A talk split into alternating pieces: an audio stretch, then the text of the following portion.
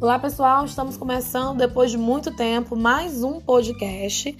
No podcast de hoje nós vamos falar aqui sobre o capítulo 6, Evolução e Classificação das Plantas. Aqui a gente vai dar, na verdade, uma visão geral sobre o capítulo, tá bom? Falando sobre os principais grupos, né, que compõem aí o reino planta, tá bom? Que são as briófitas, as pteridófitas, as gimnospermas e as angiospermas. Então, primeiramente, é importante que a gente entenda que esse grupo das plantas é um grupo muito diverso, tá bom? Ele é composto aí por embriófitas, que são plantas terrestres. É, algumas, dois grupos, inclusive, ainda precisam um pouco da água por conta do seu processo de reprodução. Tá? Também são compostos por traqueófitas, que são plantas que possuem vasos condutores, e espermatófitas, que são plantas que produzem sementes tá bom? Então não, é, eu sei que os nomes são um pouco complicados, mas naquele gráfico que eu mandei para vocês, tá? Um arquivo em PDF e também na videoaula, é, a gente fala bem, bem bacaninha sobre esses esquemas aí, sobre o esquema das embriófitas, traqueófitas e as espermatófitas. Então a gente vai começar falando sobre o primeiro grupo, tá? Que é o grupo mais simples, né, chamado aí de briófitas. As briófitas elas têm como os principais representantes os musgos, as hepáticas e os antóceros. E as características gerais são as seguintes: é, como vocês já sabem, porque vocês leram o capítulo 6, as briófitas são chamadas de criptógamas, tá? Porque não produzem flores, ou seja, não produzem sementes, tá bom? A estrutura reprodutiva dessas plantas é, é escondida tá bom? A gente não consegue perceber, tá certo? Diferentemente das outras plantas, que são as fanerógamas, que a gente consegue perceber aí as sementes. Também são chamadas de plantas avasculares, pois não possuem vasos condutores de seiva. Por conta disso, elas são plantas de pequeno porte, com um corpozinho folhoso, constituído por estruturas tá, que são análogas à raiz, caule e folha. Nós chamamos essas estruturas de rizoide, cauloide e filóide, tá bom? A gente também pode dizer que o corpo dessas folhas é taloso, tá? Ou achatado, por conta aí de uma plantinha chamada de hepática que tem esse formato. A distribuição dessas plantas é a gente encontra mais elas em ambientes úmidos e sombreados, né? Porque elas dependem da água para sua reprodução. Mas como assim? Bom, a, a água ela favorece aí que os gametas masculinos que são flagelados desloquem-se apenas em meio líquido até atingir os gametas que não se locomovem, que são imóveis, tá bom? A esse processo de junção de anterozoide, tá? Que são os gametas masculinos com a oosfera, nós vamos chamar aí de oogamia, né? Ou fecundação, até a formação de um zigoto. Tá bom, gente? Então, uh, essas plantinhas, elas geralmente nós encontramos elas, né? É, em, em, em, perto de riachos, em muros onde não baixa iluminação. Então, é bem fácil da gente identificar essas plantas, tá certo? Vou mandar o arquivo em PDF para vocês não se esquecerem. Mais uma vez, vou mandar aí no, no, no, no WhatsApp para vocês, tá bom? Bom, essas estruturas chamadas de risóides, de cauloides, de filóides, na verdade, são é, pequenas estruturas análogas, né? É, que vão ter as mesmas funções, né? Que a raiz, que o caule e a folha. Por exemplo, os risóides, eles fixam essa plantinha é, no ambiente em que ela vive, né? E absorve a água e os sais minerais que estão ali disponíveis nesse ambiente. Já o cauloide é uma pequena haste, bem pequena, só dá pra gente ver a nível microscópico, tá? De onde partirão os filóides, que são estruturas clorofiladas que são capazes aí de fazer a fotossíntese, tá bom?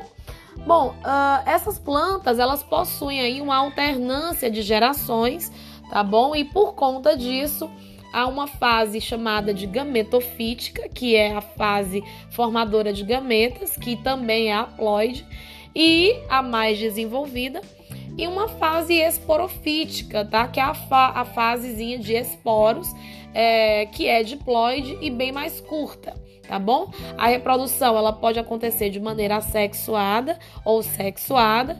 A maioria das briófitas é dioica, ou seja, há plantas que são femininas e masculinas, tá bom? E pode haver também, sim, na, na no grupo, espécies monóicas, que são chamadas também de hermafroditas.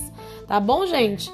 As pteridófitas. As pteridófitas já é um grupo de plantas tá? Também dependentes um pouco da água para sua reprodução, mas elas possuem uma grande diferença das briófitas, porque essas plantas, elas já são vasculares ou também chamadas de traqueófitas, possuem tecidos condutores, mas ainda são criptógamas, ou seja, também não possuem sementes, tá bom? A sua estrutura reprodutiva ela é, um, ela é visível, a, a gente consegue perceber, mas não são sementes, tá bom? Bom, os exemplos que, não, que eu posso dizer para vocês mais conhecidos dessas plantas são as samambaias, as avencas e as cavalinhas, tá? Geralmente elas são utilizadas, né, para é, ornamentos. As pessoas utilizam muito, né, em jardins aí para ornamentação. Então, para a gente fazer assim, um balanço geral das principais características, a gente pode dizer que essas plantas também são criptógamas, porque não possuem flores, por conta disso, não possuem sementes, são vasculares ou traqueófitas, ou seja, já é o primeiro grupo que possui vasos condutores de seiva, que nós chamaremos aí de floema e de xilema. Eu vou fazer uma prática para vocês sobre morfologia vegetal, onde eu vou mostrar essas estruturas bem direitinho para vocês, tá bom? Talvez na próxima aula eu já faça isso. Na próxima videoaula eu já faça isso, tá bom? Uh, por conta né, da, da, da, presença aí de vasos condutores, nós temos um aumento do tamanho, tá bom? Ou seja, o porte dessas plantas é bem maior do que as briófitas. E o corpo delas é chamado de cormófitas porque elas já se diferenciam em raiz, em caule e folha, que é o que a gente chama de cormo tá bom? E elas dependem de água também, igualmente as briófitas para a sua reprodução, porque os gametas masculinos, eles são flagelados, né, que é o que nós chamamos de anterozoides, que deslocam-se apenas em meio líquido até atingir os gametas femininos que são imóveis, que é a oosfera, que é o processo aí de fecundação também chamado de oogamia. É a mesma coisinha das briófitas, tá bom? Nesse caso aqui, nós também poderemos, nós também podemos chamar essas plantas de embriófitas, porque ocorre aí a formação de um embrião multicelular, tá? E macrotrófico, ou seja, que cresce dentro do corpo da mãe, tá certo?